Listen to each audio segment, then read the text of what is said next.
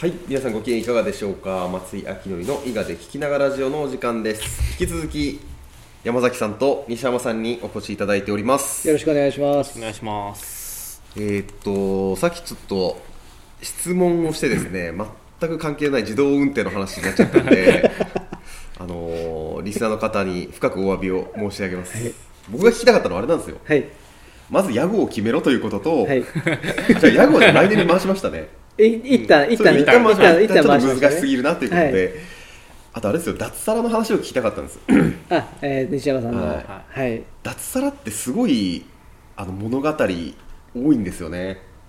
でもきっかけっていうことですか？あいやいろんな人が脱サラして事業するじゃないですか、はいで僕とか山崎さんってすごい特殊で、はい。ものすごい若い時からあそう。あんまりしっかり働かないまま来たじゃないですかでしょそうです。そうですね。はい。はい。い山崎さん23ぐらいでした。23ぐらいです僕も24、5なんで。お同じほぼ同じぐらいですよね。もうバンドマンやってそのままはい。何も働かず事業したんで、あんま苦しみはなかったんですよ逆に。はい。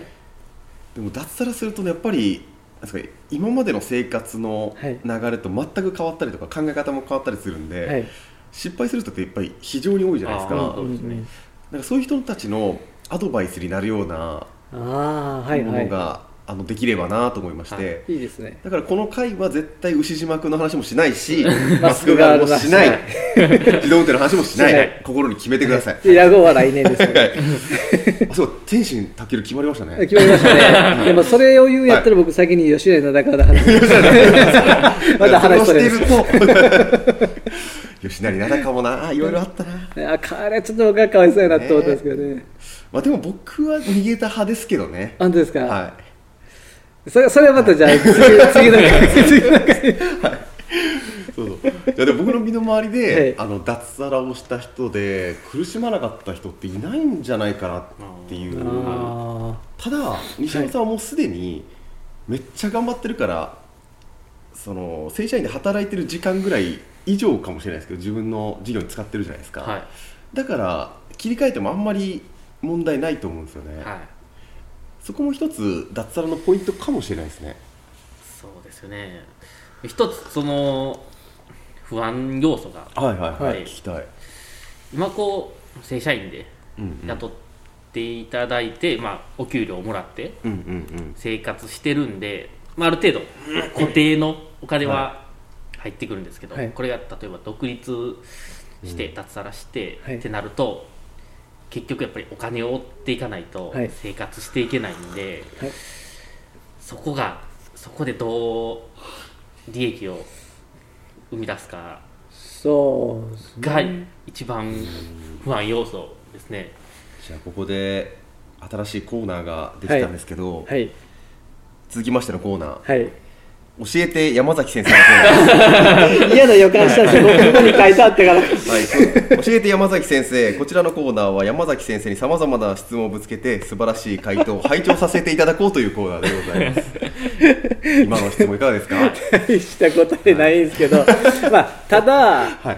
ただえっ、とまあ最初もちろん僕がはい。独立した時も取引先って1件しかなかったんですよ。ああようそれで独立しましたね。あでも若かったからいけるじゃないですかでたまたまちょっとまあその体の諸事情があって勤めちょっと勤めてたところで無理やったんでそこの社長が一個じゃああのえっ、と半分うちに来て半分あの独立して、うん。っていう形でやったらどうや一件紹介してあるからって言われて、はでそこがそ結構まあ継続的にくれ仕事くれたんですね、はい、でああそういうことか。ただそこからどういうふうにこう増やしていったかみたいな話になってくるとやっぱりこうまず大前提としてそのできないって言わないのは徹底したんですね。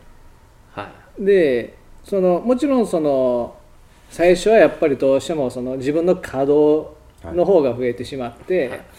そのいわゆるその資本主義的なお金はその見合った金額は入ってこないんですけど、うんでもなんかそれをやっていくとやっぱりまたその生き様をややり様というか、まあ、下手なりに頑張ってんな。で次をまた紹介してくれるみたいなのが僕の中ではやっぱり一で番もその評価してもらうまでの期間で食べれなくて飢え死にしちゃったらどうするんですか？飢え死にしちゃったらアルバイトしたらいい。確かに。まあ、あのそれぐらいの気迫がなかったら多分やったらダメなんですよね。ああなるほどね、はい、えもしくは最初から結構頭いいとか、こうなんか、えー、と仕組みを先に作れてしまう人は別やと思うんですけど、なんかそうじゃない場合はやっぱりでもそれでもやりやりそれでもやりたいことじゃないとやっちゃダメやと思うんですよね。やっちゃダメってことはないけどでもそういうのできると思うんですよね。ううん。ん、でそれやったら一応そのねまあすごいご立派な家やから分かんないですけど、まあ生活としてはやっていけると思うんですよね。はいなんでだからそれこそ最初の方とかはその僕はあんまりその商売上手じゃなかったんでただそのやってみるというあれしかなかったんででやってみた結果あのまあ幸いアルバイトせずにはいけたんですけど いろいろ紹介してもらってとか。でまあなんかちょうどタイミングよくこの基金訓練とかあのなんていうんですかねえっとあれ失業保険うん。社会保険かを使ってその授業を受けるっていうこの国の仕組みあるじゃないですか。それの講師に当て込んでもらいつつ自分の案件こなしつつみたいなことをまあ、やっていったんでまあだから100の仕事を100でやるんじゃなくて120でやることを最初はあ今もですけど まあ心がけてたあっていう感じですね答えになってます？これ。いやなってないですなね。ってないですね。なってないですね。これ質問何でしたっけ？けど今でも売上的にはその、はい。まあ、正社員で稼いだと同等ぐらいあるんですか？同そこまでい等まではないですね。あでも結構近いぐらいはあるんですね。結構差があまあそうですよね。差が結構あるんで、はい。それを一本で食べていけるって言ったらまだちょっとなるほど、厳しいんじゃないかなっていうのは。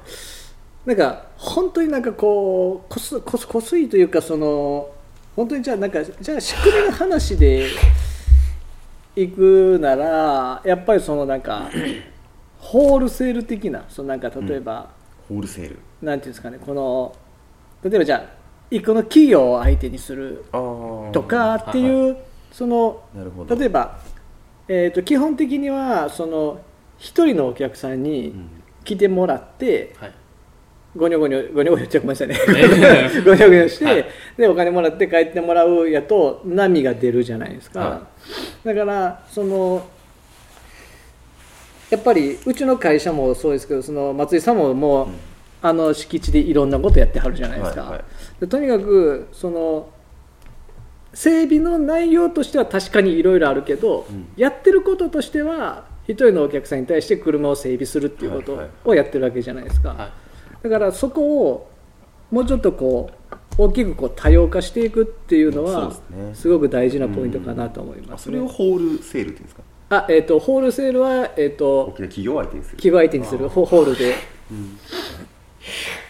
あでもそうですよね。引き出しを大きくしとくっていうのは結構そうですね。大事だとは思うんですけど波っていう点でははい僕一つの理論がありまして、はい。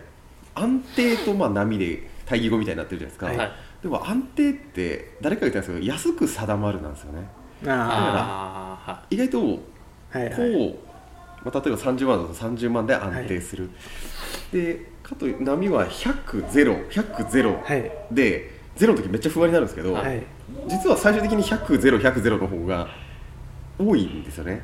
ー、うんうんかりますわかりますでしかも100になってゼロがあるかもしれないけど100になれる力がある人って1000にもなるんですよね、はい、いやそう思います。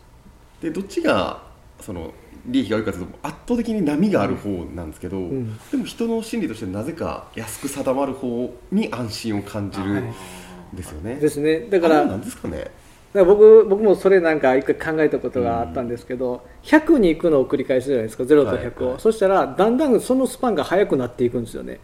でそのスパン速いのってどういうことやろって考えた時に0から100に行くスピードがめっちゃ速いから、うんうん。100が次100 200になっても、うん。以前の100のスピードで0から200に行ってるなんですかもう慣れ,、はい慣れてるから、でそしたらそこから次じゃあもうそこをゼロ地点としちゃって、はい次また例えば富士山の8合目まで来たら、次じゃあエエベレストの何合目か分かんないですけど、はいはいはい。3合目ぐらいから始められるみたいな、とあとあれなんかめっちゃいいこと言おうとしたんですけど、ね、先生お願いしますよ。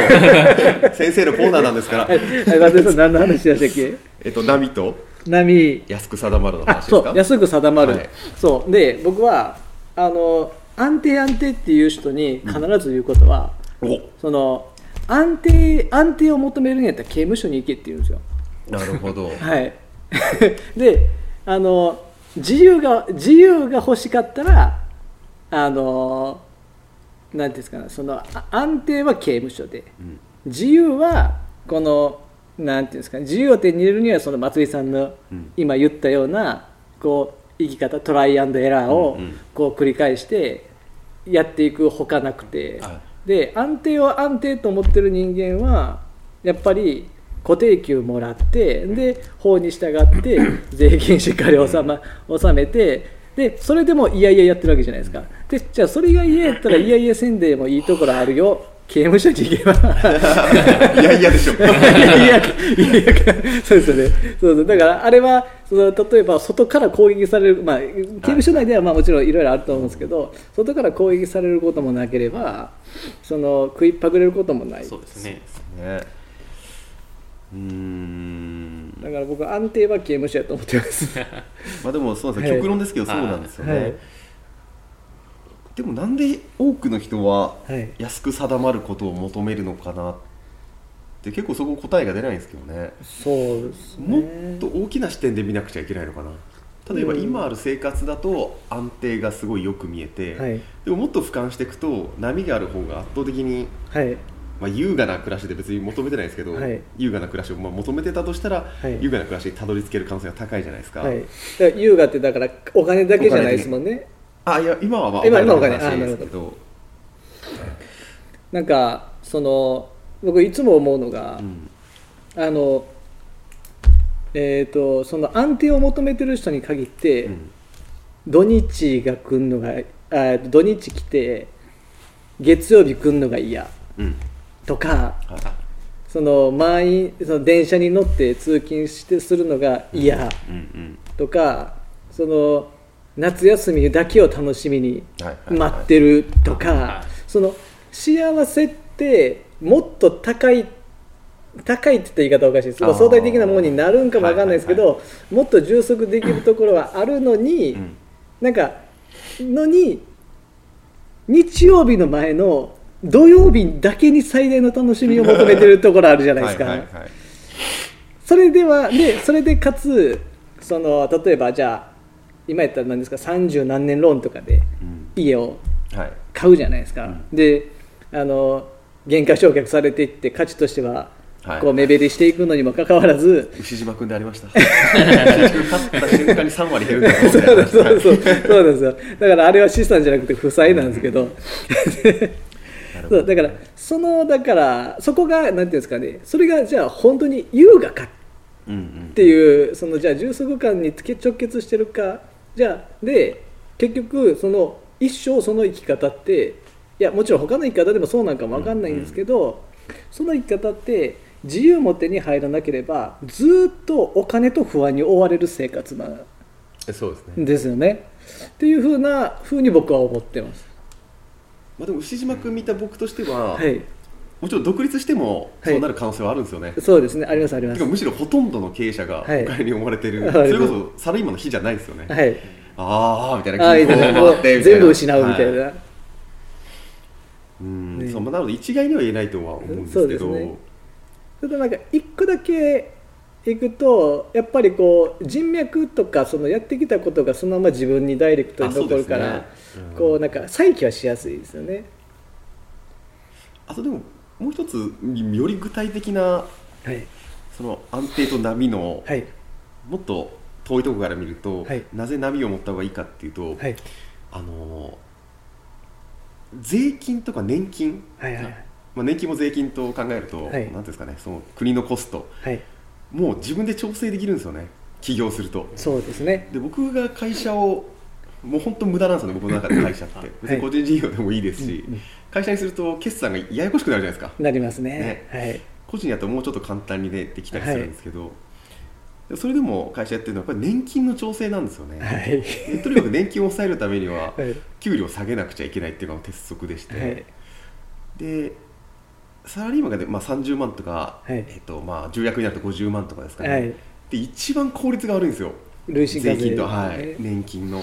なので稼いでるようで実は、はいまあ、順利と 言わないですけど順利とするとめちゃ少なくなるんですよね。でそれだったらもう給料10万にしといて、はい。その国のコストをうん。低く抑えておいた方がいいみたいな、いいですね、だから本当になんか今松井さんがおっしゃるようになんかそのマイクロカンパニーみたいなのを一個作ってであの松井さんも多分同じようにやられてると思うんですけど下にこう個人事業を、まあ、うちの場合はくっつけてるんですね。あ僕はやってないです。個人事業はで、はい。そこで取引してでえっ、と給料としては松井さんと同じように、うん。もう最低ラインでやってしまって、はいはい。でそのなるほど。個人事業は家事半分できるじゃないですか、うんうんで受け取るで、まあ、そのその時の収支によってうんうん。バランスは変えますけどでそのまあその家族のその給料もまあ8万いくらぐらいのマックスしておいてでまあそういうようなやり方をして会社を回すっていう形でやってますね。でなんでかって自分たちがお金を持ってお金を回した方がなんぼかマシでしょって思ってるからだと思うんですよね。まあ、これはあのリスナーさんの皆さんに伝えたいのはギリギリ違法ですからね。ギリギリ脱税。でまあでもあの本当のことギリギリ脱税じゃないんですよね。そうですね。はい。その知識もきちんとやっぱり起業すると持ってるんで,、はい。で僕も一回実は税務調査入ったことあるんですよ、あ、はいはいはい。会社作って23年目ぐらいはもう来るんかいみたいな早いですね。はい。はい。でも全然稼いでたわけじゃないですよ、はい。たまたまくじりが当たったみたいな感じで来たと思うんですけど、うんうんうん。1円も取られなかったんですよそうですね。なんかこれをこういう帳簿してくださいっていう指導だけで終わって、はい。半年ぐらいかかりましたけどね何してたんですか？うちみたいなちっちゃいで会社を調べるのにと思って コスト合ってます？それ。だってまあ僕はもはいうまた当分来ないだろうなと思ってて安心してるんですけど、はい。一回当たったらね、もう。ね10年は大丈夫でしょうねあ、大丈夫だと思いまそろそろ10年ですわす。でも、べらぼうに、べらぼうに儲けてたらわかんないですけど。うんそうそうそうそんなことなんですけどうん。うんそうだ、えーそうですね。だから波がああるけど、なんで法人にしたかっていう話ですよね。うんででも僕はまあ西山さんを見ててはい。はいまず成功するだろうなって僕はもう思っちゃってるんですようんね、うん。それわかります。あの独立しても嫌ですごい進めちゃうんですよねで早くもう早くこっちの世界に来てよって思ってる 仲間を増やしたいみたいなですね。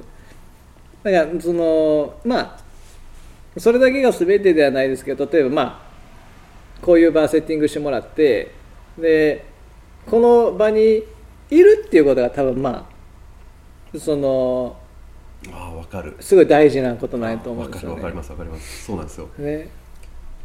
なんですかね。できない人っていうとはい。すごい失礼なんですけど、はい。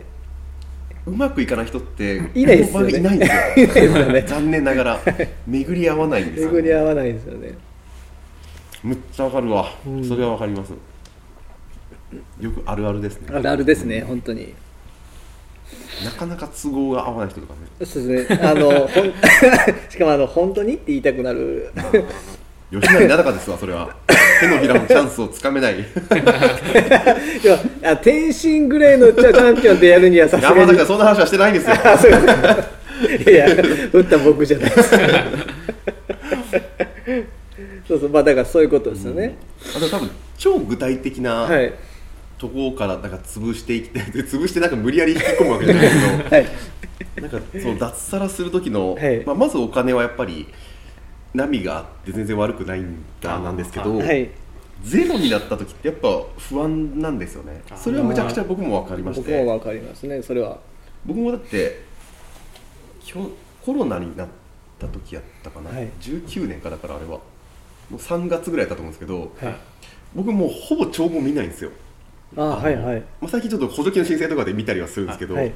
それまではもう本当に帳簿とか見なくなっちゃって、はい。今利益黒字なのか赤字なのかも認識してない状態が続いてたんですよね、はいでたまたまなんかその多分補助金の申請とかであって、はい。見たら3月15万ぐらいだったんですよ利上げが。はいはい。おおと思って、はい。こんなにないんだ今と思って、はいその時はやっぱちょっと不安になりましたね、でそこからえっとウェディングの事業が丸つぶれになったんでそういうことになったんですけど、はいはい。もうあの軸足変えて、はい。急いでもうウェディングなんてもう捨ててしまって、はい。で別のことやりだした。はい。で回復していったんですけど、はい。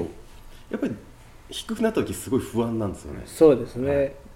独立1718年目の僕でもやっぱりそうで、その不安は先生どう解消したらいいですかね？はい、じゃあ僕はい。はお答えいあありがとうございます先生 拝聴しましょう。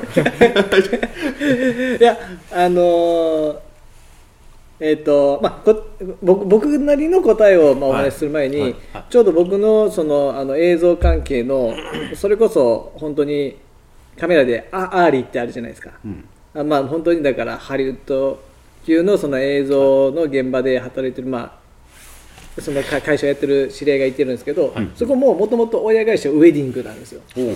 でウェディングがだから丸々うん。ダメになったんですよね、で当然大学大打撃を受けたんですけどやっぱまあそのもう一個の柱があったからまあギリギリとはいえ給料もやっぱり落ちたと。落ちてっていうような、まあ、流れとかもいろいろまあありつつのあのやっぱりじゃあその中でその人が選んだのはそのやっぱりまあその知り合いその弊社とかにも声かけて一応本当にスキルもあればものもあるしだからその現場に来てもらったら100人力なんでじゃあいくらいくらで来てくださいみたいなことがまあお願いできるような、えー、と努力をしてはったっていうのが一つああるんですね。で、えー、とそれはあのそれその人にその能力があったからの話じゃないですか、だからさっきの問いの答えにはなってないんですけど さっきの問いの僕なりの答えでいけばやっぱり生活水準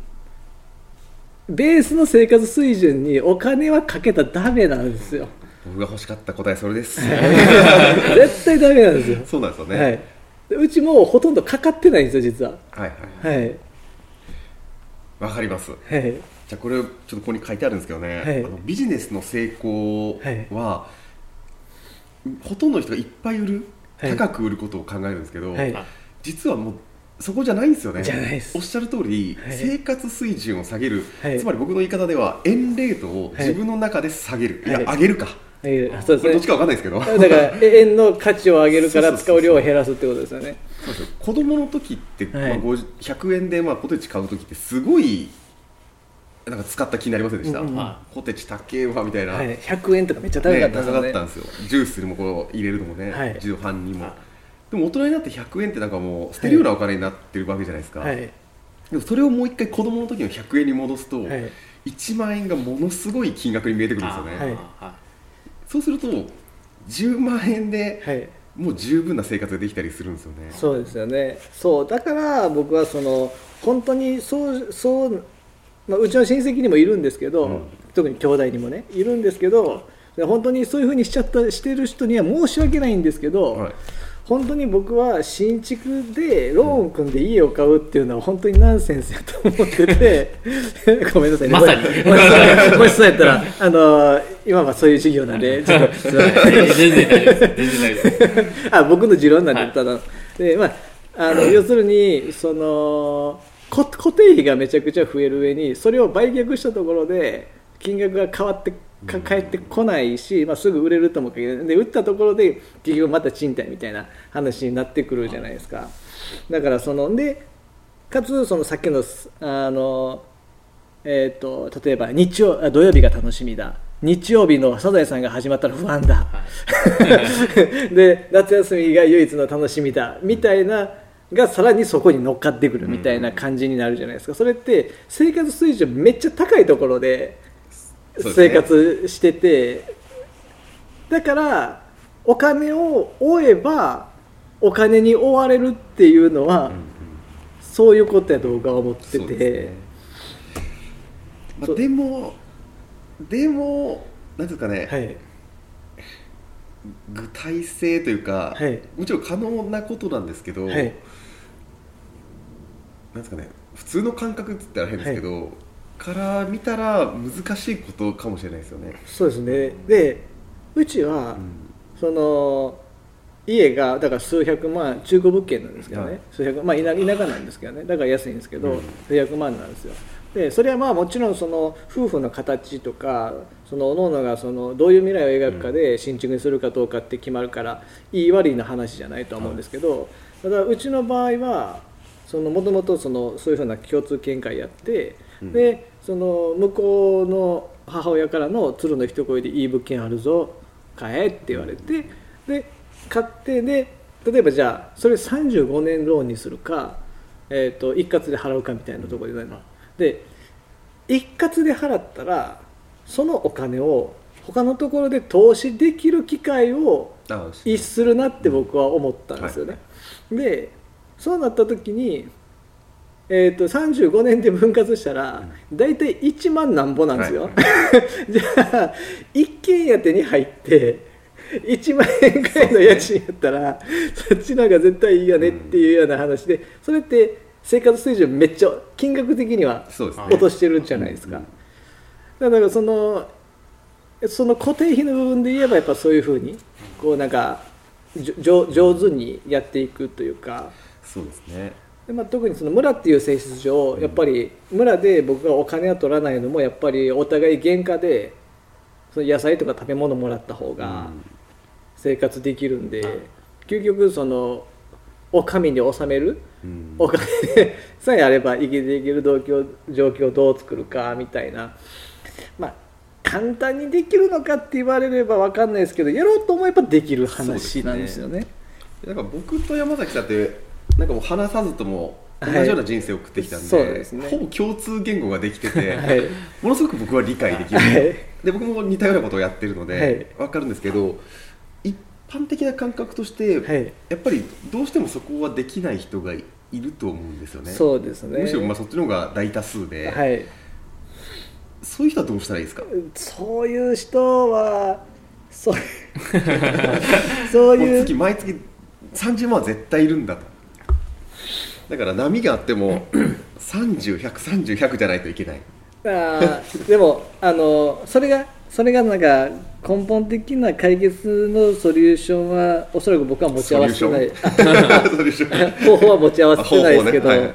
だけど一つ言うとするならば、はい。多分ほぼほぼ固定観念に縛られてるだけでその固定観念って本当は取っ払ってる。じゃあ子供をじゃあ学校に行かせた方がいいかっていう話になってくると別に僕は行かさなくていいと思ってて友達はいりますけど、その でいいところにいい大学に行かす必要もないし、で子供にかけるコストっていうのもそんなに別に高くする必要も僕はないと思っててその方がまあ、まあそまあ、あとはその自分たちがこのどういうふうな例えばじゃあなんていうんですかね普通の学校じゃないところのうん。学校みたいなところに預けるかみたいな世界とかあったりしてだからその勤めなければならない。毎月お給金もらわなければならない、うん。でそのいやあーまあでもあれですよ。多分ほんまに一回お金のことちゃんと勉強した方がいいと思います。あのどれだけ取られてるか、まあまあねはい。どれだけそのなんていうか詐取される側うん。に回ってるかっていうところをそうですね。知ることからかなっていうふうには思いますね。じゃあでもその固定概念って、はい。国が刷り込んできたもんじゃないですか。そうですね。それこそアメリカとか。でね。それを振り払うって結構難しいですよ。その第一歩が出ないめっちゃですよね難しいです、はい、勉強したとしても無理かもしれないですよね。そうですね。なんでなんでしょうねこここのこういうふうにななるのってね。ちなみにその勉強方法というか、僕は学校に行かなかっただけなんですよ。僕はあの極端な話中学校は一応義務教育なんで一応中卒になってますけどほぼ小卒なんですね。はい。なんで字も書けないですもんね。字書けないです。ですよね。字書いた字自分で読めない マジなんですか？マジです。あのあの英語の方が書けるんですよ。あなるほど、はい。よくわかんないえ なんか英語だけやったら点数良かったんですよ。おはい。い、で英語のテストだけ受けに行ってたんですけどでもなんかそれ以外はもう本当に、まあ、いわゆる、まあ、不良っていうのをやってて、でなんか学校とかも行ってなかったんで基本的には全部なんか独学とその想像で考えるしかないんですよね自分で、だから与えられるっていう与えられる？あセミナー？はいあはそんなものってこの中にあこの世の中にあんねん。大人が受けられる授業がこの世の中にあんねやって気づいたのも それこそ20後半とかなってからなんで、い確かに勉強おっしゃった通りで難しいですね。どうやって勉強するかって言ったら、はいだってさっきの目標の話じゃないですけど周りでビジネスのことを教えてくれる人って、はい。ほぼ嘘言うじゃないですか。そういう。嘘っていうか的外れなことを言う人多いですよね、はい。なんかもうみんながやってる当たり前のようにやってることをしか言ってくれないじゃないですか、それでどうにかなれたら競合なんていないっていう話ね。になっちゃうんで。あでもまあこういうふうにねガレージ作られてうん。やってるのも別に誰かに教えもちろん教えてもらう部分もあるけどはい。言ったら学校では教えてくれることじゃないじゃないですか。専門学校行かない限りは。ね。なんかなんかそういうまあでもそういう意味ではあれですよね。西山さんももうだからその今話してる部分から話してるジャンルの人からはもう抜けてますよね。それも抜けてると思いますね。だって、ね。こんだけできてる状況ですもんね。ですよね。だからその中間そのそのフェーズにいる西山さんからのえっ、と教えて西山先生。いやでも僕ね30分過ぎちゃったんですけどめっちゃ働くじゃないですか。は正社員やって夜は自分の事業やって、はい。なんでそんなに頑張れるんですか？喜んでもらいたいっていう原動力だけですか？いそうですね、うん。まあでも物欲もあるって言ってましたよね。物が欲しいみたいな。あそそれもあるんですけど、うん。まあ直接お金にこう結びつくっていうのもうん。あるのはあるんですけど、うん結局はこう車の負担をはい減らしてあげたいっていうのがお多ー。分僕は一番かなとは。疲れないですか？精神的にも肉体的にも。疲れます。疲れてます？やっぱり。ちょっと疲れます。じゃあ疲れると喜びと充足度はどっちが勝ってますか？けど僕は喜びの方が。ああまあでもだからできるんでしょうね。ね。でもそんなに暗い顔してないですよね、うん。夜中その 息子さん。あ連れてきて。ねうーんまあでも大変そうやなと僕は思ってて。うん。多分でも好きで多分やってると思うんで、でも奥さんが早く帰って子供の世話してとかだってお子さん3人いるじゃないですか、はい。うちと一緒で。よくわかるんですよ、はい。えあのしかもうちよりちょっと低いですよね世代が、はい。12低いそうです3がずれてるじゃないですか、えじゃあまだ手間がそうそう多分うちより大変だと思うんですよね現状は。帰ってきてとか言わないですか？まああんまり言われないですね。奥さんがすごい。うちとは比べ物にちょっならない。と今お呼びできる僕はめちゃくちゃ言われますよ。あそうなんですか。この状態でほぼ家にいるのにはい。あのこの日は必ずいてその指定がものすごくかかります。へえなんか意外私は美容室行くからこの日は子供を見る。私ほぼ毎日言いますけどみたいな。でもお子さんも自由闊達にいやでもだって保育所迎えに行かなきゃいけないとあかそうですよね。あでも下の子はそうですよね。そうですね。まあ3歳なんで、ね。うんちも自分じゃできないですからね、はいはい。なるほどですね。い。や奥さんがすごいんだな。ね。しかも働いてるんですもんね。そうですね。どうなってるんだ。どういうシステムの生活を？うちでは考えられなないんか新しいシステム出てきま した何かを取り入れとるんだこれなんでうち二人とも家にいるのになんであんなにバタバタ。してる新しいビジネスモデルこれじゃないですか。そう。先を行かれている。はい、じゃあちょっと30分超え大幅に超えてしまったんで、ここら辺でちょっと一区切りしたいと思います、はい。えー松井明則の伊賀で聞きながらラジオこの番組はあたあたリゾートオーナー私松井明則と。はい。合同会社ムラムラの山崎と。西山でした